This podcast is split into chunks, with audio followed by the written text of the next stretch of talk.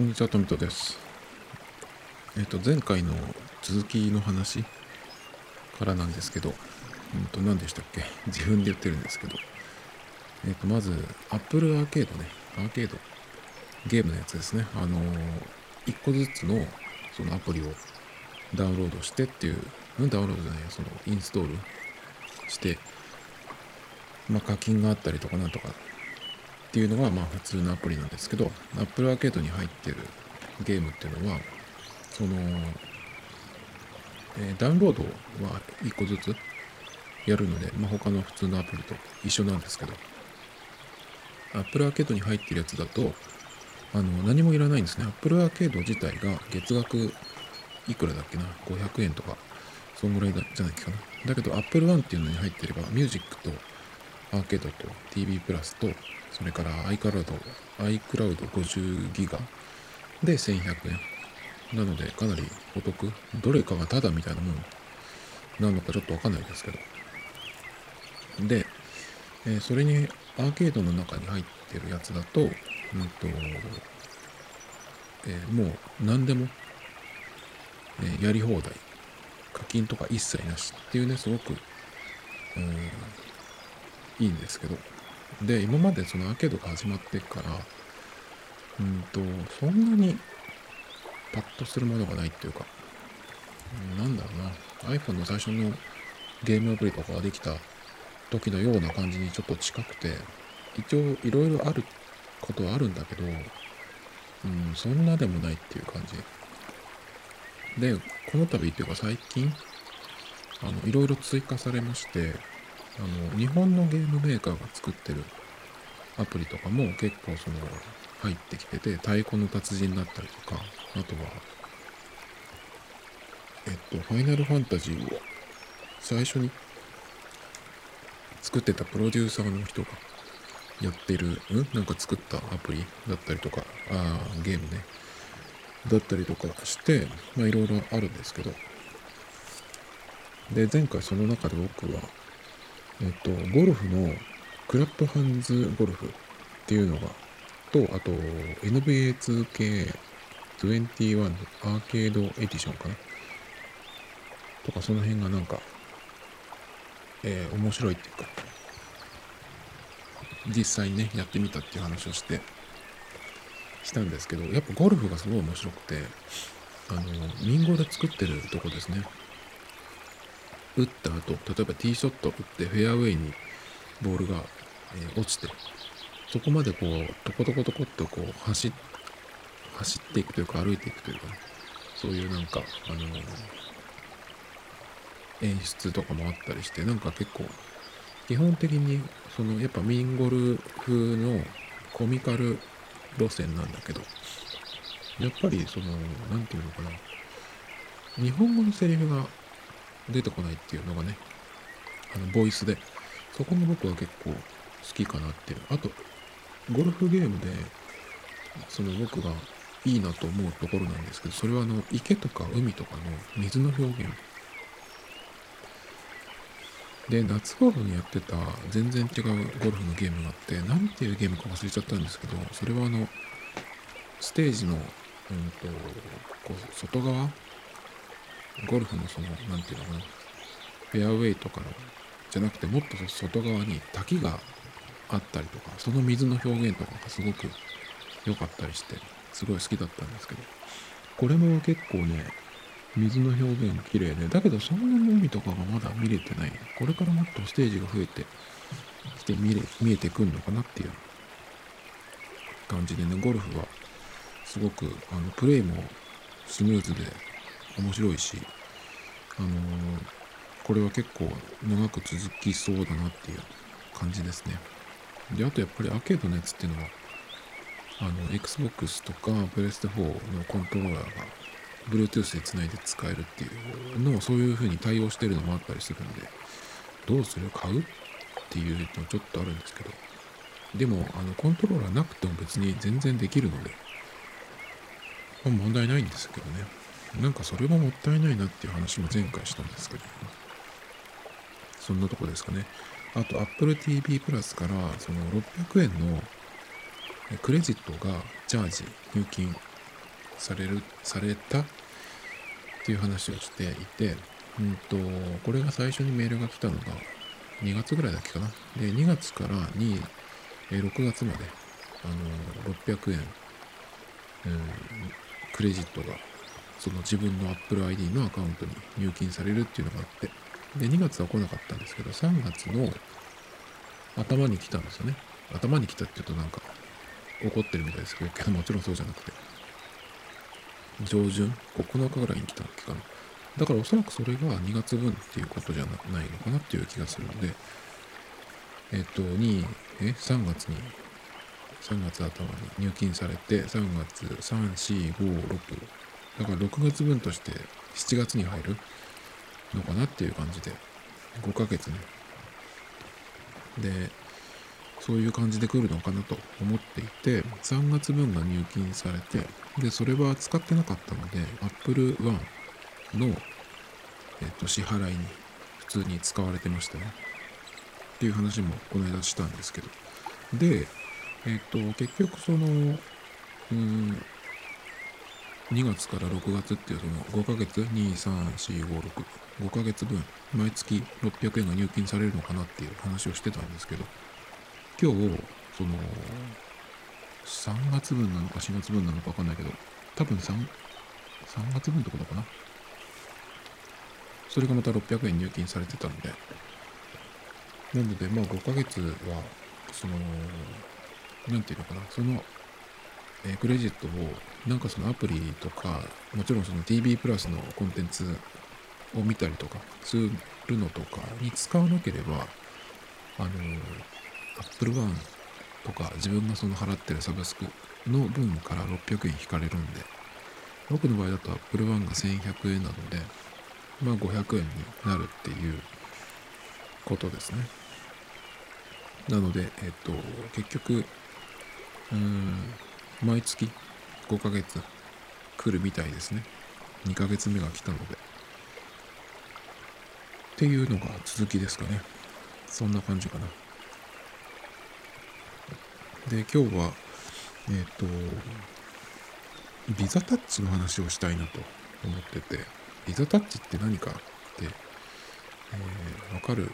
人はどのくらいいるのか、いるのかなと思うんですけど、うんと、あれ、ビザタッチっていうのは、要するに、えっ、と、あれなんですよ。あの、ビザカードに、そのタッチして支払える NFC かなんかが入っているカードっていうのがその最近出てきてましてでえっ、とどこだっけなどっかに保存してあるんですけどこれかえっ、ー、とですねそのビザタッチっていうのが、まあ、クレジットカードにタッチのタッチして支払えるうん機能がついてるっていうカードがね、最近出てきているんですよ。ビザブランドのやつですね。楽天カードとかも結構もう、それに、えっ、ー、と、対応したカードっていうのが出てきていて、まあ自分で買いたい人は買えるっていうふうにするのもできると思うし、あとカードってその期限があるので、新しい期限が来た後、新しいカードが送られてくると多分それになってるっていう感じなんですけど、えっ、ー、と、このクレジットカードとかで、キャッシュカードかな？キャッシュカード、クレジットカード、エディとかがついてて入金して電子マネーとしても支払えるっていう、そういうのもあるんですけど、それと違うんですよね。あの、ビザタッチっていうのは、これ何が違うのかなと思ったんですけど、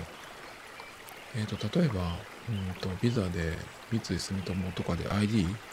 がついてるカードとかもあったりするのかな？楽天カードが多分 AD がついてるだと思うんですけど、それと何が違うかっていうと、っと、一旦そこにチャージをしなきゃいけないっていうのがあるのと、あと支払いした後のその処理みたいなやつが違うらしいんですよね。だから、ビザカードなんだけど、もしそれが例えば ID とかになっている場合、そうすると ID で決済しましたっていう記録になって、で、それに対してビザの方にこう引き落としみたいな感じになるっていうそういうなんか流れらしいんですけどビザタッチっていうのは、えーと、電子マネーのブランドではなくてもうそのままカードを直接何て言うの？カードで支払いっていう風になるみたいなんですね。なので、うんと、普通にカードを使うのと何が違うかっていうと、サインがいらない。そして、早い。あの、普通にカードを、その、切切るっていうか、その端末に通してっていうのをやると、うんと、普通は、あ、コンビニとかだと、その入れるリーダーなんていうのカードを差し込むところ。ローソンとかは確かそのお客さん側にそれがついてて、カードで払いたいっていうと、じゃあここに入れてくださいって言われるんですけどね。結構そういうお店も出てきたりしてますね。H&M とかも確かそうだった気がする。コロナになってからかな。カードで払いたいっていうと、H&M が前からだったかな。で、ここにあの自分で入れてくださいって言って、で、ピッてなったら、あのー、暗証番号入れてくださいとかってね、なるんですけど、このビザタッチの場合は、えー、暗証番号とかいらないんですよね、確かね。サインもいらないし、ピッと、その、タッチするだけで OK っていうね。で、タッチするともなんか、いろいろ端末がありますね。で、えこういうのが増えてきてるっていう話をしたいわけじゃなくて、うんと、なんていうのかな、その、ガラケー時代に、まず Suica とか、クイックペイ、iD、エディ、その辺のやつがあのお財布携帯っていう名前でねあったんですよ結構めんどくさかった気がしますそれはクレジットカード紐付けでオートチャージだったら今ぐらいの感じで使えたと思うんだけどチャージをするっていう風になると,、うんと携帯からもしかしたらできたかもしれないんですけどそれがやっぱり Web の出来とか通信の速さとかもあって、かなりめんどくさかった気がするんですね。だから僕あんまり使わなかったんですけど、あんまりっていうか全然かな。なんですよね。無理やりなんかその、モバイル suica をガラケーの時に作って、えっと、電車に乗ったりとかしましたけど、やっぱ結構めんどくさかったんですよね。で、そのガラケーの時に、えっと、全部その、それでもそのタッチして支払いっていうのが、えー、機能としてあったんですけど、スマホスマートフォン時代になってからは、そのまんまこう引き継がれていったんですね。iPhone は最初対応してなかったんだけど、日本のその改札とかコンビニとかでタッチして支払いができるフェリカっていうね、その通信規格に対応したあの iPhone も出て、フェリカ対応っていうね、それが出て、まあ、スマートフォンでも、もちろん Android でもそうですけど、それができるようになって、で、今っていうのは、その、キャッシュレスの支払いがタッチよりも QR コードになってますね。どっちもその非接触っていう意味では、あの、どっちもできるんですけど、だから、その、まあ、ガラケー時代にすでにそのタッチして支払うっていうのがあったのに、今、スマートフォン時代で、えさらにその、まあ、コロナは関係ないと思うけど、QR コードを、えわざわざ、えー、携帯のそのロック解除してアプリを立ち上げて、で、コードを出してお店の方に見せて、え、読み取ってもらうとか、あともっとめんどくさいのは自分の QR コードをカメラで読み取って金額を落ち込んでお店の方に見せて支払えっていうの一番めんどくさいやつだ。っ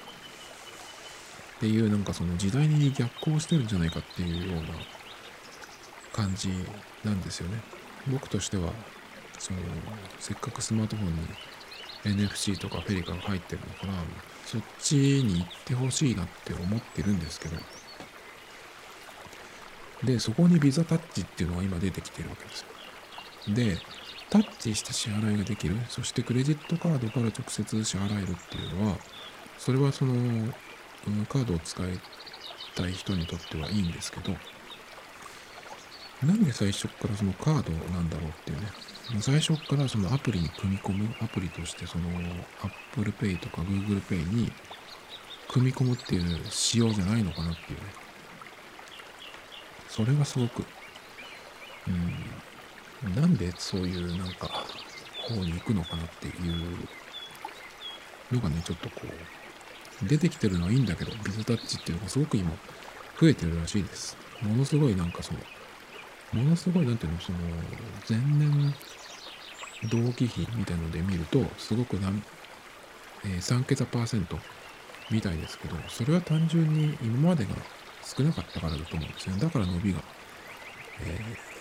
ー、すごいっていうだけで。まあ、セキュリティ的にそのクレジットカード払いするときのセキュリティ的には、えビザタッチっていうのは、えー、いいんですけど、だけどカードを持っていかなきゃいけないじゃないですか。まあカード1枚ぐらいでだだけど、財布を持ち歩かなきゃいけないし、そのスマートフォンでできるのになぜっていうね、それがちょっとなんか意図があるのかわかんないけど、なんでなのかなっていうね、それがすっごい不思議なんですよね。このビザータッチの記事を読んでいると。うん。ちょっとね、まあ電子マネーとは別物っていうのは、割とその、利用者にはあんまり関係ない話だと思うんですよね。カード会社だったりとか、なんかそういうところの、えー、関わる業者っていうか企業の、うん、都合っていうかね、っていう感じかな。うん、だけど本当カードを、このビザタッチっていうのがどのぐらい、その、スイカ、日本にでのスイカとか、まあ今のその PayPay とかに比べてどのぐらいその普及してくるかわかんないですけど。だけどカードを持つっていうのは早めにやめてほしいなって。ビザタッチっていうのが、まあ、普及して認知度が上がっていって使う人が大勢。だけどやっぱり絶対みんなカードを持つよりスマートフォンでやりたいっていう風になるんじゃないかなと思うんで、まああれですね、カードのいいところっていうのは、もう持って歩かなきゃいけないっていうのはあるけど、マスクしてても、その認証ロック解除とか関係ないっていうのは、それはいいかなと思うんですけどね。まあカードだとやっぱ、なくしたら困るっていうのがありますね。何枚もあると、あのカードどこやったっけっていう風になったりとかして、それがちょっと嫌ですね。スマートフォンも、まあ忘れたりとかする人もいるかもしれないけど、カードに比べればさ、やっぱり充電したりなんとかしたりで、毎日その目の届く範囲、手の届く範囲にあるので、それは、うん、そっちにしてほしいなと思うんですけど、なんで今カードから始めるんだろうっていうのは、すっごい不思議なんですけど。で、うん。と、これ系のそのタッチしてっていう支払いというかね、それで今日、あの初めてこれちゃんとやったんですけど、EXIC っていう新幹線に、えっと、スマートフォンで予約して購入して改札でタッチして乗れるっていうやつあるんですよ今。もうでもこれが始まった時って僕待ってましたと思ったんだけど、確か2017年に始まったような気がするんですね。だけど僕その時ってまあ新幹線乗るのは1年に何回かなっていうのもあって、その時まだ自分の iPhone が、うんと、8, 8じゃないか、えっ、と、8プラスになる前だから、6プラスとかだったんで、えっ、と、その、タッチして支払いっていうのはまだ乗ってなかったんですよね。で、まあ8プラスにしてからそれができるようになったんだけど、うん、特にね、その使うメリットっていうかさ、それがあんまり見出せなかったんですよ。っていうのは、やっぱりその、新幹線乗ってどっかに行くっていう時に、まあ駅まで行くじゃないですか。そうすると駅のすぐ前に金券ショップがあるので、そこによって、その新幹線の回数券とか、あとは都内に行く場合は、新幹線プラス山手線圏内、どこでも行けるみたいなやつがあるので、それを買って乗る方が、まあ東京とかまで行く場合、静岡から、それはもう全然安いのでそっちを使うっていうのがね、まあ当たり前だったので、まあわざわざね、B 型じゃなくて EXIC を使うっていうのは必要なかったんですよ。だけど近距離の場合、うん、静岡県内の移動、僕だったら静岡から浜松とか今日浜松行ったんですけど、その時に、えっ、ー、と、使う分には、まあ数百円 ?500 円もいかないんですよ、その差額が。だったら別に切符買うっていう方じゃなくて、この EXIC 使ってもいいかなと思って。で、今日、その、初めて使ったんです、ちゃんと。で、まあいろいろあったんですけど、まず、えっと、急に、えー、新幹線で行くっていうことになって、で、時間見たら、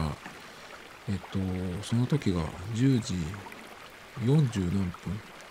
分。で、まあ、駅にまあまあ近いとこだったんですけど、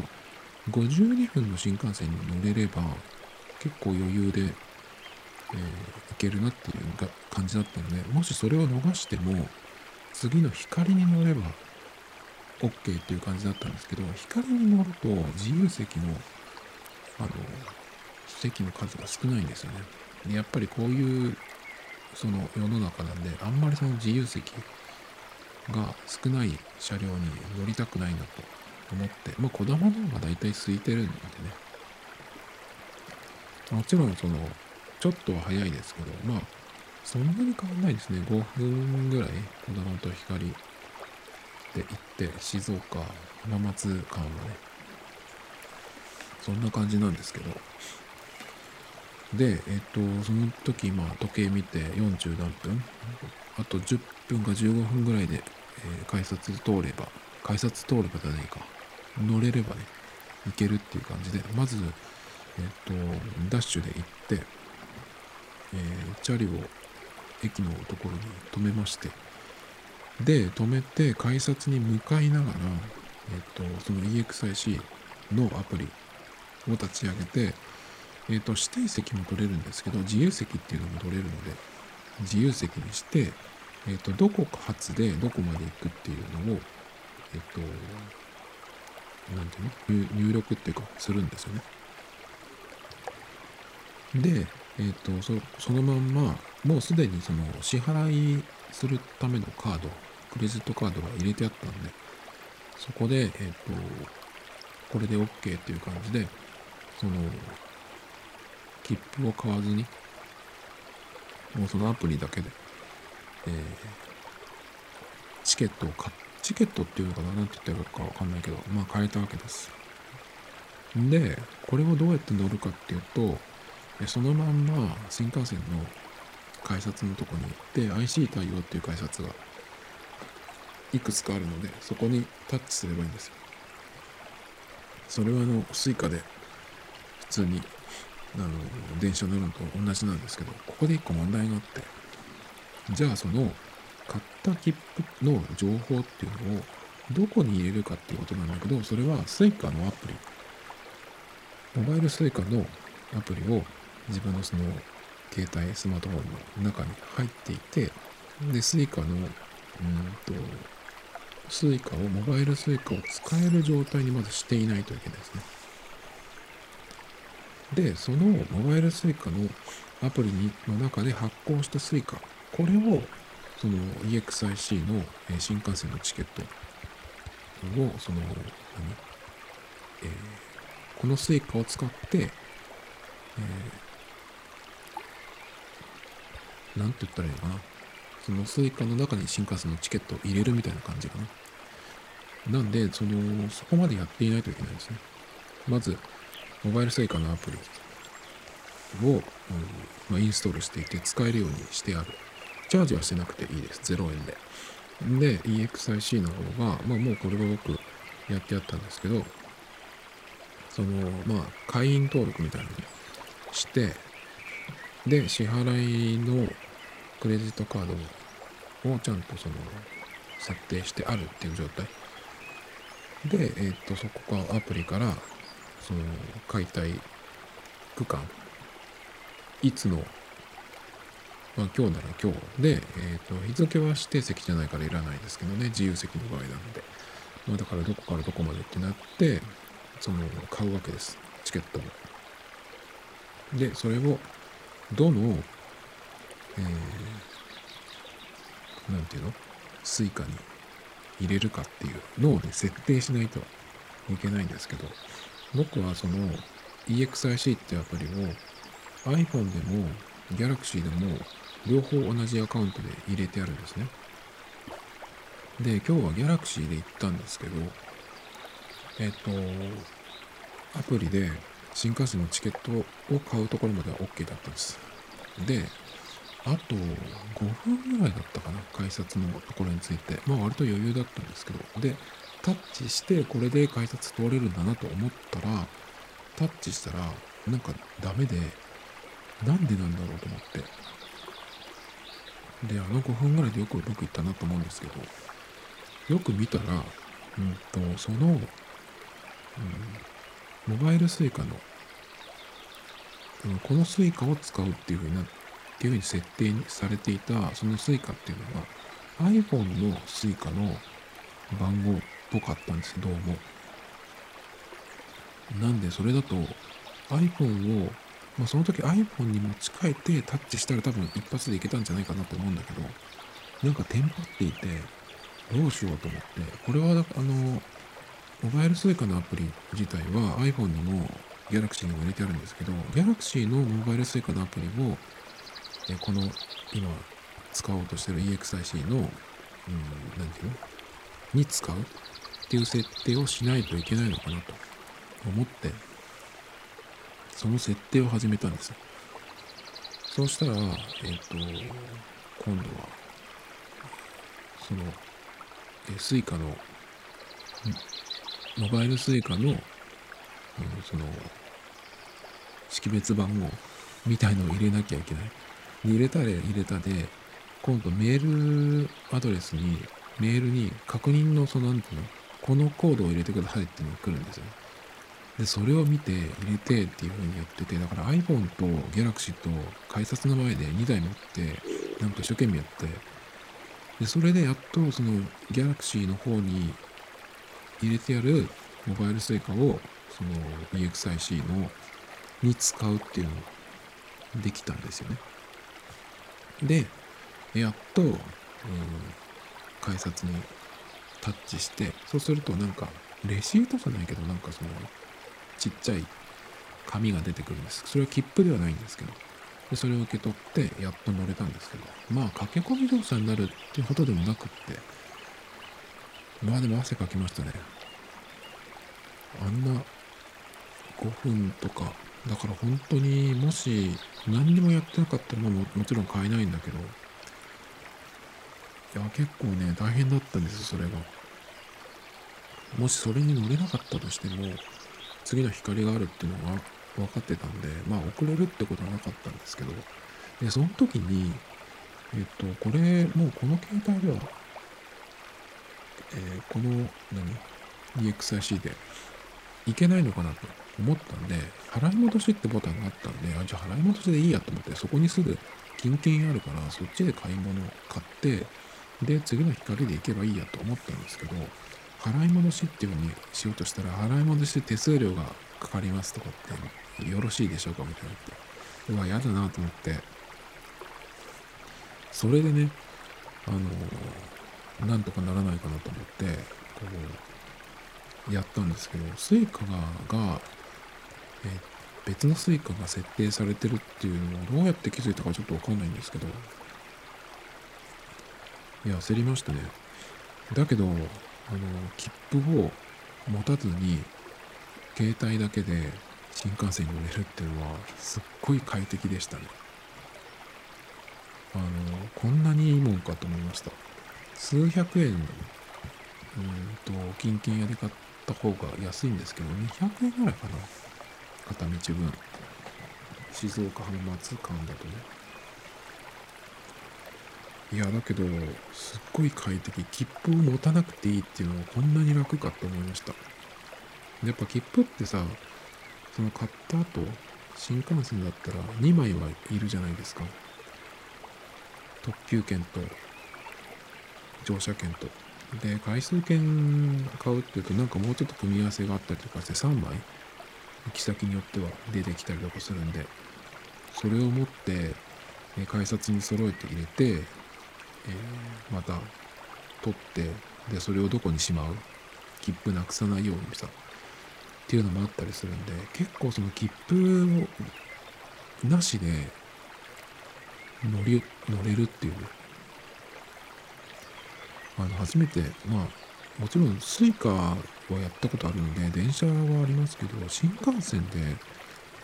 タッチして改札通れるってねちょっとこんなにいいものかと思いました。やる前はなとも、えー、思ってなくてなんかその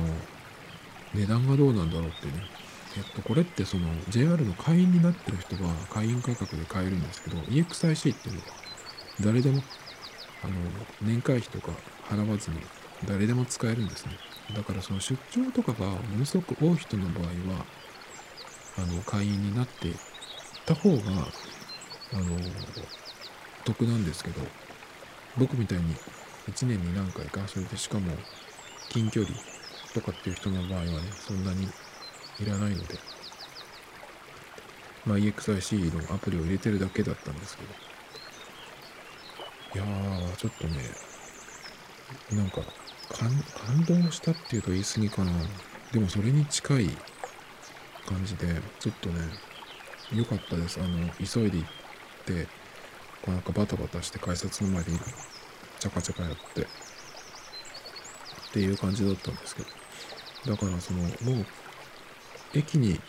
改札に向かいながら帰りもだから駅に着いて、駅の構内に入ってからアプリ立ち上げて、その間ずっと歩いてるんですよ。改札に向かって。で、歩きながら、また EXIC で、えっ、ー、と、アプリで帰りの分の切符を買って、で足止めずに、そのまんま改札タッチして、新幹線に乗るっていうね。いやー、ちょっとね、すごいよかいい経験でしたね。体験、いい体験。でしたね。本当は時間があれば車で行こうかなって思っていて、あの、車のそのカーシェアリング僕使ってるんですけど、タイムズの。4月からちょっとだけ、あの、値段が変わって、12時間以上借りる ?6 時間以上だったのちょっと忘れちゃいましたけど、あの、ちょっと長めのやつが1000円下がったんで、浜松行って帰ってくるっていうと、うんと、6時間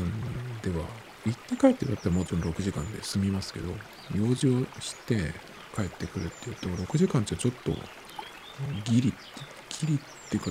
オーバーするかなぐらいなんですね。なので12時間で予約して、まもちろん12時間以内に多分帰ってくるんですけど、なんで12時間で予約するんですけど、そうすると、1000円ぐらい下がったんですよね、4月になってから。まあそうすると、まあそれでも、うん、8000いくら9000円ぐらいかかるのかな。あのこれっていうのは、えっ、ー、とね、12時間で借りると、あの、6時間超えた場合に距離料金っていうのが発生するようになるんですね。6時間超えると、6時間以内だったら距離料金ってかかんないんですけど、6時間超えると、最初のえー、最初の、まあ、1, 1分というか、その最初のところ、時間から遡って、えー、距離料金が発生するんですけど、1キロあたり16円なんですね。で、山松行こうと思ったら、片道80キロはかかってた気がするんで、80キロで往復だと160キロ16円なんで結構行くんですよ。距離料金っていうのは。だからそれもあってうんとあとはねそう帰りが夕方ぐらいになるかな。そうするとねあの下道なんかだと結構混むんですよ。もう車止まるぐらい混んだりするんで。ちょっとそれのことを考えたらまあ時間もなかったっていうのもあるんですけど。まあ、今日は新幹線で行くかっていう感じでったんですけど、まあ、新幹線着いてからまた向こうでカーシェアリングの車を借りて移動っていう感じだったんですけど。まあでもいや EXIC で新幹線すごい良かったですっていうね話でした。まあだからね全部そのなんていうの？そのアプリとあとは携帯スマートフォンで全部できるっていうのはやっぱりいいですね。今日はだからもう全部それでしたもん。えっ、と駅改札に向かいながら切符を買ってそのままタッチして乗ってで新幹線の中で向こうに着いた時の車を予約してまあ車のそのやつは専用のカードをタッチしてっていうのがあるんでまあカードが必要なんですけどまあそんな感じでしたね。で最後にこれがよくわかんなかったんですけどうんとまあ静岡に帰り新幹線で帰ってきてで自転車置き場に行ってそこの自転車置き場っていうのが有料で1日100円かな。で Suica で払えるんですよ。で、えっ、ー、と iPhone の方の Suica にチャージしてあったんでそれでタッチして払おうと思ったらなんかこれこの Suica 使えませんみたいになってモバイル Suica がねなんでなのかわからないんですけどちゃんとその中身は入ってるんですよ400円とか入っててなんで使えないのかわかんないんですけど、だから久しぶりにコインで払ったんですけど、なんでなんだろう。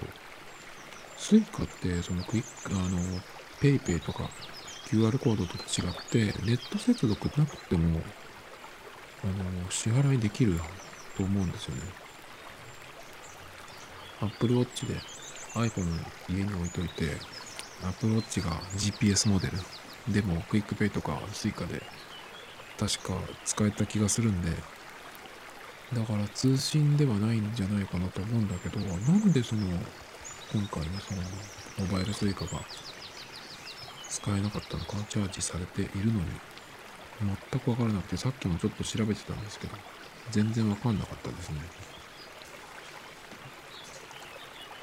それがちょっとこう、困ったところなんですけど。それと、えっ、ー、と、話はガラッと変わって、うんと、このポッドキャストを撮る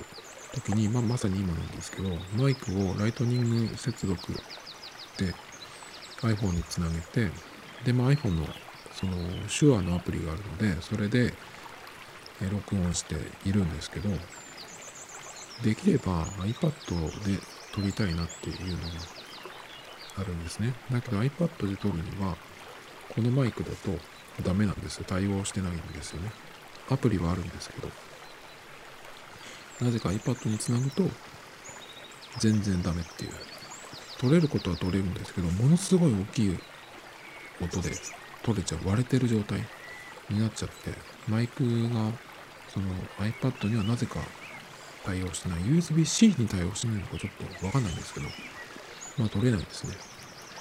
なんで、うんと、iPad で撮るには別のマイクをよ使えばいいっていう感じ。今のところ、うん、もしそれをやるんだったらこれかなっていうのが1個あって、それがあの、タスカムっていうのを ASMR とかやる人がよく使ってるマイクというかレコーダーなんですけど、それが直接、え iPhone にも使えるし iPod にも多分つなげられるみたいなんですね。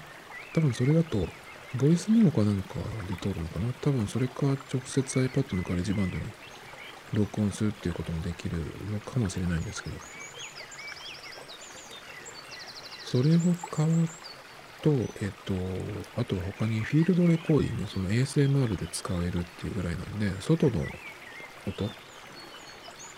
とかをまあどっかに行って撮って、これのバックグラウンドにする、それが増やせるっていうのが一個利点でもあるんですけど、一個だけどちょっと、うん、面倒だなっていうのがあって、それはあの、タスカムのそのレコーダー使うと、あの、電源がね、必要なんですね。本体に炭酸電池が2個かな、必要で。まあエネループとかあるから別にそれはいいんですけど、やっぱりそのマイクの電バッテリーがあとどのくらいとかっていうのを見ながらやるっていうのが結構邪魔くさいなっていう。めんどくさいなと思ってて。あとは収録するためには、えっと、スタンドとか三脚みたいなものが必要ですね。多分。その辺もちょっとめんどくさいかなっていう感じ。だから別に、まあ iPad でやんなくてもいいかなっていうのをちょっと思ったりするんですね。じゃあ逆に、えっ、ー、と、このマイクを使って、他に何かできないかなって iPhone、まあ iPhone があるから iPhone でつなぎ、つないで撮れば別にいいんですけど、じゃあ Mac につなぐっていう方法もちょっと考えたんですね。Mac 自体は今、全然開けてなくて、もう何ヶ月も、その、開けてないんで、もし使おうと思ったら、まず充電するとこから始めないといけないんですけど、まあ、Mac がよく言ってるように古いので、2013年の MacBook Air なので、すごい古いんですけど、まあ、問題なく使えてはいるんですけど、夏とかになるとファンがね、すぐ回っちゃって、何にもしてなくてもつけてるだけでファンが回るっていう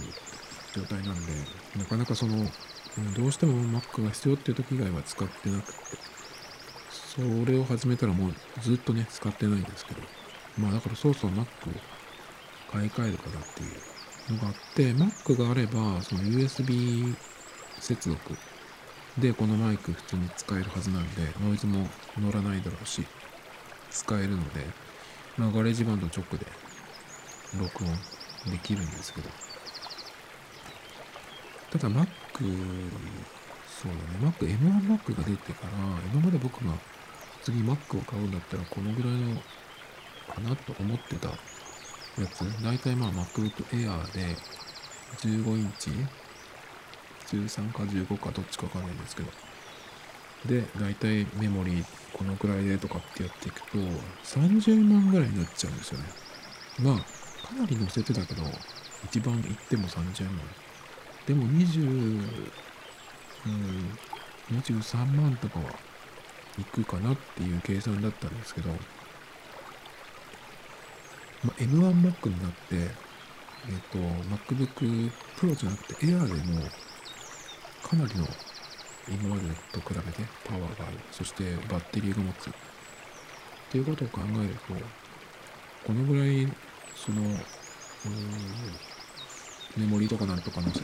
たやつが欲しいなっていうか必要？このぐらいじゃないとダメかなと思っていたけど M1 になってからいわゆるその吊るしっていう一番下のモデルでもなんか僕の用途では良さそうな気がしてきて。そうすると15万いかないんですね。12、3万で買えるんですよ。その下のモデル。13インチっていうのが。まあ今年その M1 の Mac でどういうものが出てくるかっていうのをちょっと知りたいなと思ってるんですけど、まだあんまり出てきてないんで、あんまりというか全然か。だからまあ別に、まあ僕の用途としてはそれぐらいで多分足りるので、今その買っちゃってもいいんですけど。だからすごく、今までその30万とか23万とかぐらい必要だなと思っていたのが、15万もいかない値段で、その自分に必要なというか、ちょうどいいものがね、買えるっていうのが分かったんで、じゃあ Mac を買う？マイクよりもっていうふうにちょっと思ってきたんですけど、ただでも Mac を買っても、うんと、結局、その録音、編集したファイル、ガレージバンドで編集したファイルを、え、iPad に送って AirDrop で、で、そのファイルを一旦 iPad のどっかに保存しておいて、で、Wi-Fi 環境のところに行って、アンカーにアップするっていうことをしないといけないんで、なんかその方がめんどくさくないかなっていうふうに思えてきて、Mac がすごい安くなったっていうので、なんかその、うん、買おうかなっていうところにちょっと傾いたんですけど、やっぱりでも Mac をその使う、うん、用途っていうかそれがあんまり浮かばないでちょっとねまあタスカムのそのレコーダーと Mac 安くなったとは言っても10倍差があるんでね値段に。だからなんかその、うん、本当は iPad だけで録音も編集も全部終わらせたいんですけどそれがね、ちょっと今の持ってるものだと、どうやってもできないんで、なんかその、何かを一つ足すことでできないかなって考えているんですけど、やっぱちょうどいいのがないんですよね。マイクを買うんだったら、このバスパワーで電源をその本体から取るっていう、それでできるのがね、欲しいんですけど。タスカムの話をしましたけど、前に Zoom の H1N とか H2N、これも割とその、そういう感じの、えー、マイクというかレコーダーなんですけど、それとどっちがいいのかなって、前はずっと Zoom のやつがいいなと思ってたんですけど、やっぱそのタスカムがなんか、最近はそっちの方が気になるんで、じゃあこの3つはどう違うんだろうっていうのもちょっと見ないとなっていうとこですかね。日向ニュースのお時間です。ここからは、えっと、日向ニュースですね。といっても、ひなあゆの、まあ、感想を雑に喋るぐらいですけど、ニュースって言えば、ショールームやるよっていうのが、あ来てましたね。えっ、と、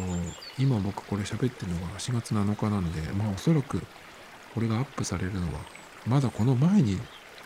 喋ったやつ、さらにそのもう一個前のやつを、まだ編集もしてないんで、これがアップされる時には、もうとっくに終わってると思うんですけど、4月8日9時から21時から、えー、富田鈴鹿ショールームやるよっていうのが来てますね。それからその4日後、えっ、と、ひなののショールームが4月12日の19時から、12日っていうと何曜日だ？土曜日とかかな？えっ、と、カレンダーに見るんですけど、月曜日だ。4月12日、19時。お誕生日の日らしいですね。お誕生日配信。だそうです。どっちも楽しみですけど。ひなのは一回やったんですよね。2月ぐらいだっけ？あれ？もっと前かな去年だった？か今年だったか。小魚がついてましたね。一緒にやってましたね。なんかそのショールームをやるっていうのが初めてって言ってましたね。オーディションの時にはやってなくてって言ってたので、ちょっと楽しみだなと思ってますけど。まあ僕は YouTube で見ますけど、大体ね。ということで、ニュースっぽいやつはその2つ。ひなあいが、えっ、と、今週のやつが、企画プレゼン大会みたいなやつで、こんな、あの、ことをやりたい、やりたいですみたいな、そういうのをこう、プレゼンするっていう回だったんですけど、マナフィーの、えー、春日派？若林派？っていうやつがあったりとかして、あれもまあ、結構面白かったんですけど、あの、なんかちょっと気になるのが、マナフィーのその、春日派の話をするときに、あの、春日派っていうのは、えマナフィーだけだったんですよ、最初。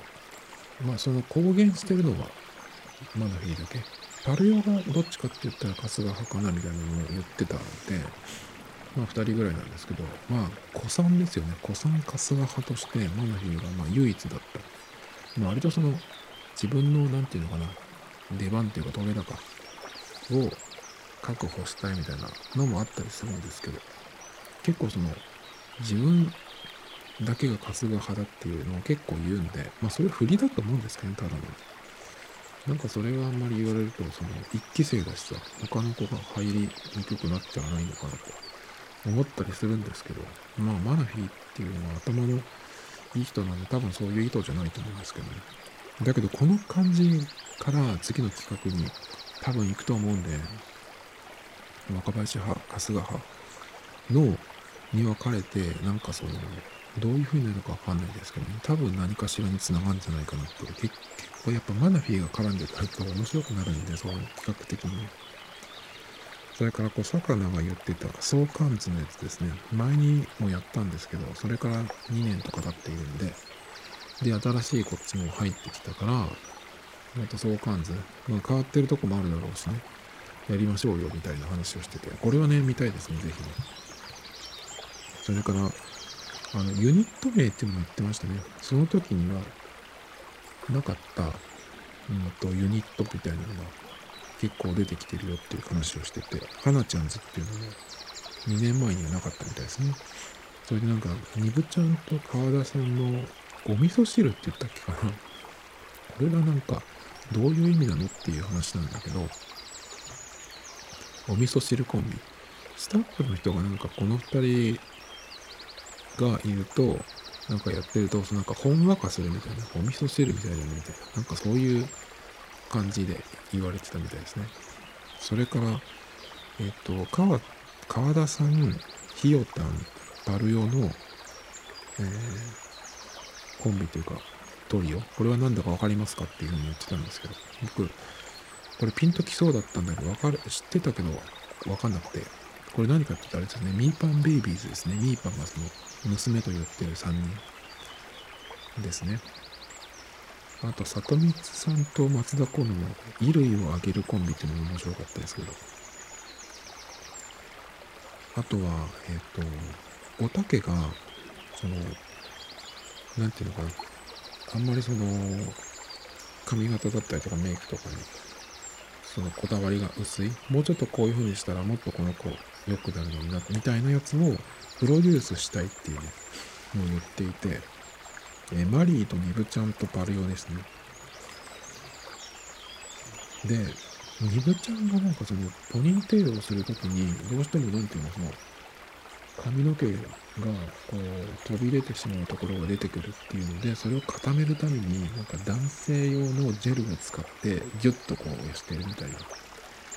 ことを言ってたんですけど、それを言われないとわかんないです。なんかそれをやめたらいいのにみたいなこと言ってましたけど。でもなんかニブちゃんってやっぱりあの、ツインテールかポニーテールが割とそのトレードマークっていうか、髪の毛その、下ろしてると一瞬誰だかわかんないので、結構変わるんですよね。だからなんかあれは、もっとそれだと良くなるってなるかもしれないけど、なんかそのトレードマーク的に残してほしいなと思いますけど。で、パルヨの、えー、パルヨが1位だったんですよ、その、なんていうの、変え、変えたいっていうかね、そういう話で。で、髪型がなんか就活生のような髪型だっていうふうに言ってて、で、それをこう、えー、なんか変えてみたいって、あとメイク。あとミニスカートを履かせたいって言ってました。でも本人は、そんなに、うん、スカートはうんっていう感じだったみたいですけど。でもメイクどうなるんだろうな。おたけがやっぱりその話の感じ、すごく盛り上がっていて、やっぱね、ああいうなんか明るい人がこう、言ってくれるといいんじゃないのかなと思いますけどね。来週そのおたけがメイクしたバルヨが出てくるみたいですけど、結構そのアイドルの人が、あの、雑誌の、この前も話したんですけど、あの、雑誌、ファッション雑誌に行って、その、なんていうのかな、いつもと違う髪型とかメイクとかやると、ああいうアイドルも持ってしても、なんか変なんですよ。やっぱり、いつものあの100倍いいっていう感じ。よくはなってないんですよ。だからそういうところに、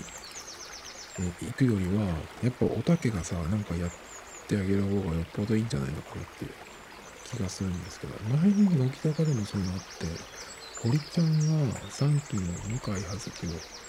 やったような気がするんですけど、あれは良かったんじゃないかな、結構。おたけがパリオをプロデュースするとどうなるのかなって。でもあのパリオのいつもの髪型は毎回絶対あの、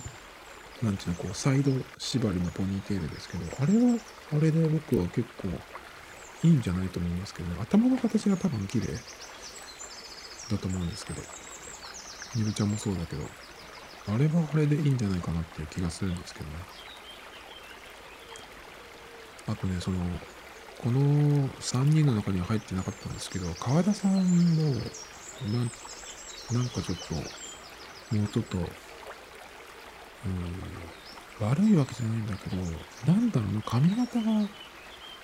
あの巻いてるのがなんか中途半端に見えるんですね僕も伸ばしているのかあれが完成なのかわかんないけどあれに関してはちょっとおたけはどうなんだろうって。なんか直したいっていうかさちょっと手手を入れたいとかってならないのかなって。僕川田さんがすごい気になるんですけどね。昔の昔のって言っても2年ぐらい前とかですけどストレートのとこに時に比べるとなんか今の感じってちょっと中途半端に見えるんで。それはどうですかと。ちょっと、えー聞いてみたいなと思いましたけど。ねあとなんかあの飛び箱のやつが面白かったですね。えっ、と運動神経のいい3人が8段をね余裕で飛んでましたけどカトシとえっ、とメイメイとナッチョ。ナッチョってやっぱりちょっとこうあれですね。そのイメージ的にはそんな感じじゃないですけど運動神経いいんですね。結構足も速いんじゃないかな。あの綺麗でしたね。飛び箱の飛びっぷりが。